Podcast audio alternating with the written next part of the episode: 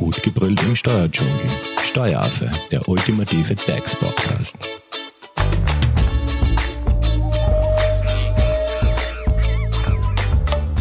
Hallo und herzlich willkommen beim Steueraffen.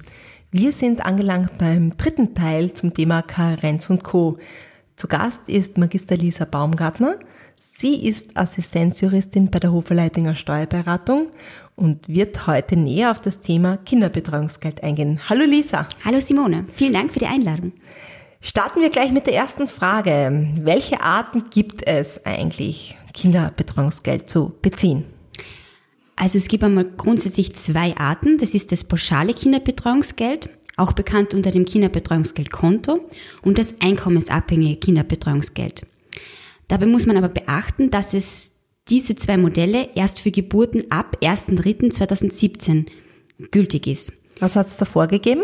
Davor gab es statt dem Kinderbetreuungsgeldkonto vier verschiedene pauschale Varianten.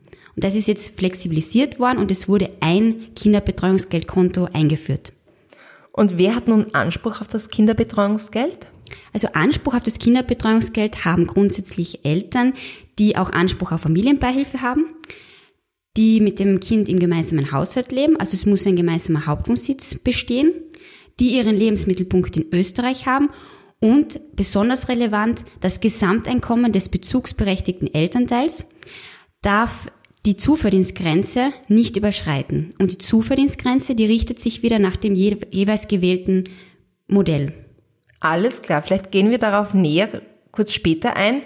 Ähm, vielleicht zuerst noch die Frage, wo kann man das Kinderbetreuungsgeld beantragen? Ja, eine sehr gute Frage. Und zwar das Kinderbetreuungsgeld ist beim zuständigen Krankenversicherungsträger zu beantragen. Das ist zumeist jener Träger, bei dem auch das Wochengeld bezogen worden ist. Und wichtig ist dabei, dass dem, der erste Tag des Kinderbetreuungsgeldes der Tag nach der Geburt ist. Das heißt, wenn man zum Beispiel das Kinderbetreuungsgeld den Antrag erst später stellt, dann kann er rückwirkend sechs Monate Gültigkeit erlangen sozusagen. Das heißt aber, nachdem sich dieser Geburtstermin ja meistens etwas flexibel verhält, mache ich das dann noch im Krankenhaus oder wie, wie funktioniert das?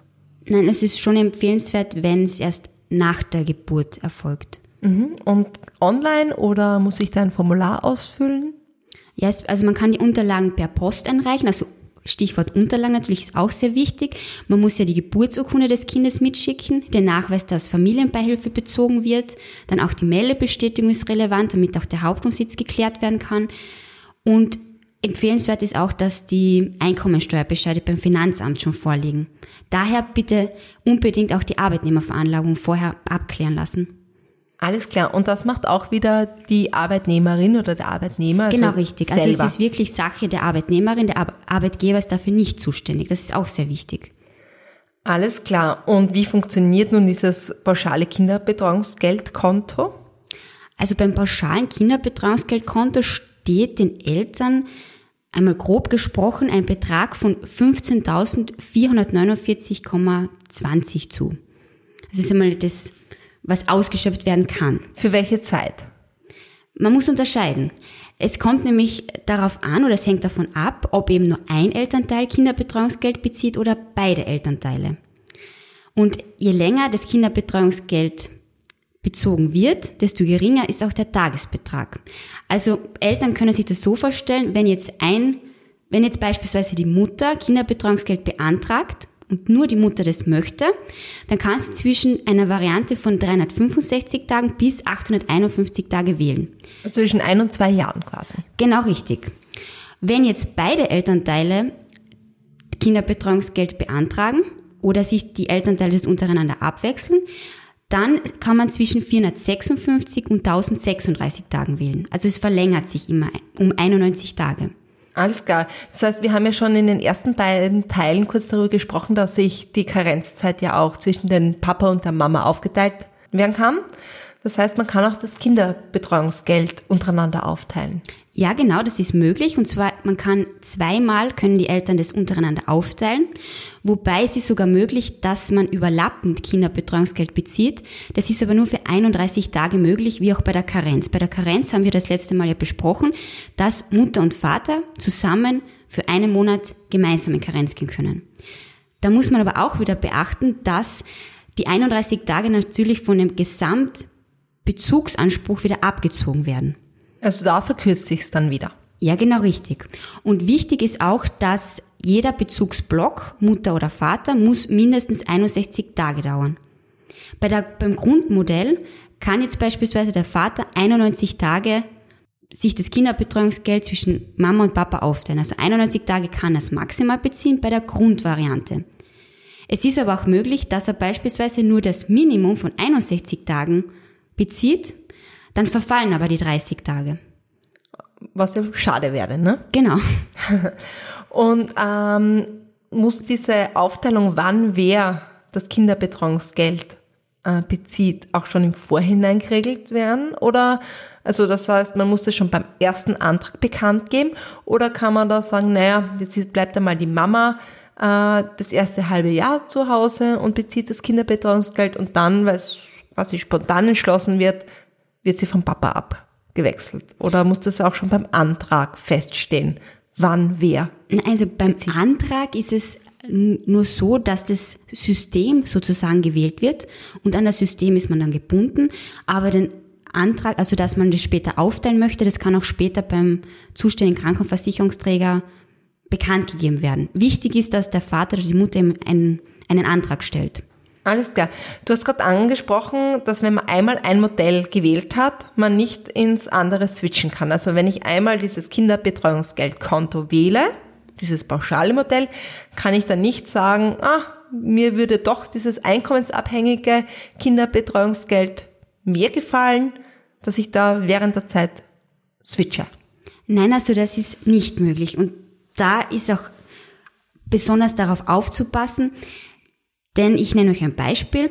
Wenn jetzt die, der Vater sehr gut verdient und die Mutter beispielsweise nicht, also für den Vater das Einkommen, einkommensabhängige Kinderbetreuungsgeld in Frage kommen würde, dann muss auch die Mutter bereits beim ersten Antrag einkommensabhängiges Kinderbetreuungsgeld beantragen, damit sie dem Vater das einkommensabhängige Kinderbetreuungsgeld nicht verwehrt. Aha, also liebe Leute, gleich zu Beginn gut überlegen oder ja, halt genau. noch unsere Expertin näher dazu fragen. Äh, kommen wir noch ganz kurz zur Anspruchsdauer. Äh, kann sich auch die verändern? Die Anspruchsdauer, ja, die kann einmal verlängert werden und zwar in Härtefällen. Da kann der Partneranteil, das sind die 91 Tage, auf den bezugsberechtigten Elternteil übergehen. Aber Härtefälle sind wirklich nur, wenn bei einem Tod, wenn eine Freiheitsstrafe verbüßt wird, bei häuslicher Gewalt oder bei Einlieferung in eine Heil- oder Nervenanstalt. Okay, also im wirklich Normalfall nicht. Genau. Alles klar. Und was ändert sich eigentlich bei Mehrlingsgeburten? Hat man dann auch mehr Anspruch oder also bei Mehrlingsgeburten ist es so, dass sich der Tagesbetrag um 50 Prozent erhöht. Das bedeutet beispielsweise, wenn man Zwillinge bekommt, dann ist es der Tagesbetrag das 1,5-fache und bei Drillingen das Zweifache. Alles klar. Und gibt es auch hier Zuverdienstgrenzen beim Kinderbetreuungsgeldkonto? Weil wir haben ja in den ersten Teilen ja schon von dieser Zuarbeit, also dass man, dass die zusätzliche Arbeit in der Karenz nicht über die Geringfügigkeitsgrenze hinausgehen sollte. Ähm, Gibt es da auch Zuverdienstgrenzen jetzt beim Kinderbetreuungsgeldkonto? Ja, auch beim Kinderbetreuungsgeldkonto sind Zuverdienstgrenzen zu beachten. Und zwar beim pauschalen Modell gibt es einmal allgemein gesprochen die Zuverdienstgrenze von 16.200. Im Jahr. Im Jahr, genau. Mhm. Das ist mhm. ganz wichtig, dass es fürs Kalenderjahr gilt. Aber neben der allgemeinen Zuverdienstgrenze gibt es noch die individuelle. Und das ist auch die Besonderheit beim pauschalen Kinderbetreuungsgeld, denn die individuelle gibt es nur hier. Die individuelle, die kann man sich eben so vorstellen, dass die allgemeine Zuverdienstgrenze erhöht werden kann. Wann ist das zum Beispiel der Fall? Wenn man vor der Geburt sehr gut verdient hat, dann wäre es denkbar. Also macht, würde es Sinn machen. Also muss man sich auch wieder im Einzelfall anschauen. Genau, also das Kinderbetreuungsgeld muss man sich auch wirklich mit seinem Partner vielleicht gut vorher durchbesprechen insbesondere die Einkommensteuerbescheide rechtzeitig abgeben und wirklich schauen, was ist für mich das beste Modell. Und was passiert jetzt, wenn man beispielsweise diese Zufahrtdienstgrenze überschreitet? Lauft man dann in Gefahr, alles zurückzahlen zu müssen? Nein, da kann ich alle beruhigen. Es ist so, dass nur der Betrag, der die Zuverdienstgrenze überschreitet, zurückbezahlt werden muss. Das nennt sich die sogenannte Einschleifregelung und nimmt also auch schon etwas die Sorge. Alles klar. Wie schaut es jetzt aus? Beihilfe zum Kinderbetreuungsgeldkonto. Wer hat Anspruch auf Beihilfe? Das habe ich nämlich auch irgendwo mal gelesen, dass es so eine Art Beihilfe gibt. Ja, genau, das hast du richtig gelesen. Und zwar, dass die Beihilfe ist besonders für einkommensschwache Familien eingeführt worden und für alleinerziehende Eltern. Die Beihilfe beträgt 6,06 Euro täglich, das ist aufs Monat hochgerechnet, entspricht es ungefähr 180 Euro. Das heißt, wer hat da jetzt konkret Anspruch? Konkret Anspruch haben alleinerziehende Eltern, sofern sie eben einen Kinderbetreuungsgeldanspruch haben, eben nur auf das pauschale Kinderbetreuungsgeld und 6.800 Euro im Kalenderjahr, also die Zuverdienstgrenze, nicht überschreiten. Das entspricht ungefähr einem monatlichen Zuverdienst in Höhe der Geringfügigkeitsgrenze. Alles klar, kommen wir jetzt zu dem einkommensabhängigen Kinderbetreuungsgeld. Was gilt es hier zu beachten? Genau, also das einkommensabhängige Kinderbetreuungsgeld ist vor allem für jene Elternteile empfehlenswert, die vor der Geburt wirklich ein hohes Einkommen hatten. Weil das einkommensabhängige Kinderbetreuungsgeld zielt auch darauf hinab, dass die Mutter oder der Vater nicht so lange aus dem Berufsleben aussteigt sozusagen. Weil die Maximaldauer beim Einkommensabhängen sind 365 Tage, wenn es nur ein Elternteil bezieht. Und wie kann man sich dieses, die Höhe dieses einkommensabhängigen äh, Kinderbetreuungsgeld vorstellen? Also ist das irgendwie gedeckelt oder? Ja, auch hier gibt es eine Deckelung mit einem Tagesbetrag von 66 Euro. Das ist das Höchste, das man erreichen kann. Also mehr geht nicht. Also im Vergleich dazu beim pauschalen Kinderbetreuungsgeld ist es der höchste Tagesbetrag 33,88 Euro.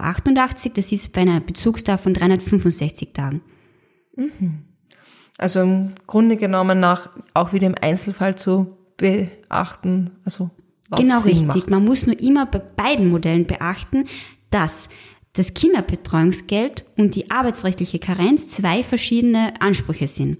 Also das bedeutet, wenn jetzt die Mutter zwei Jahre in Karenz geht, aber das höchste Kinderbetreuungsgeld, also die 851 Tage beantragt hat, dann sind die, ist das halbe Jahr nicht von der gesetzlichen Karenz gedeckt.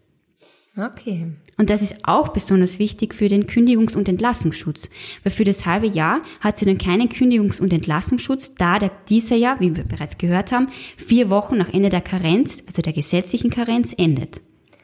Okay, und wie schaut es jetzt aus, wenn du hast gesagt, äh, Anspruch auf dieses einkommensabhängige Kinderbetreuungsgeld hat man ja eigentlich nur ein Jahr. Was ist, wenn ich jetzt sage, ich entscheide mich für dieses Modell, möchte aber zwei Jahre in Karenz bleiben? Ja, auch eine sehr gute Frage.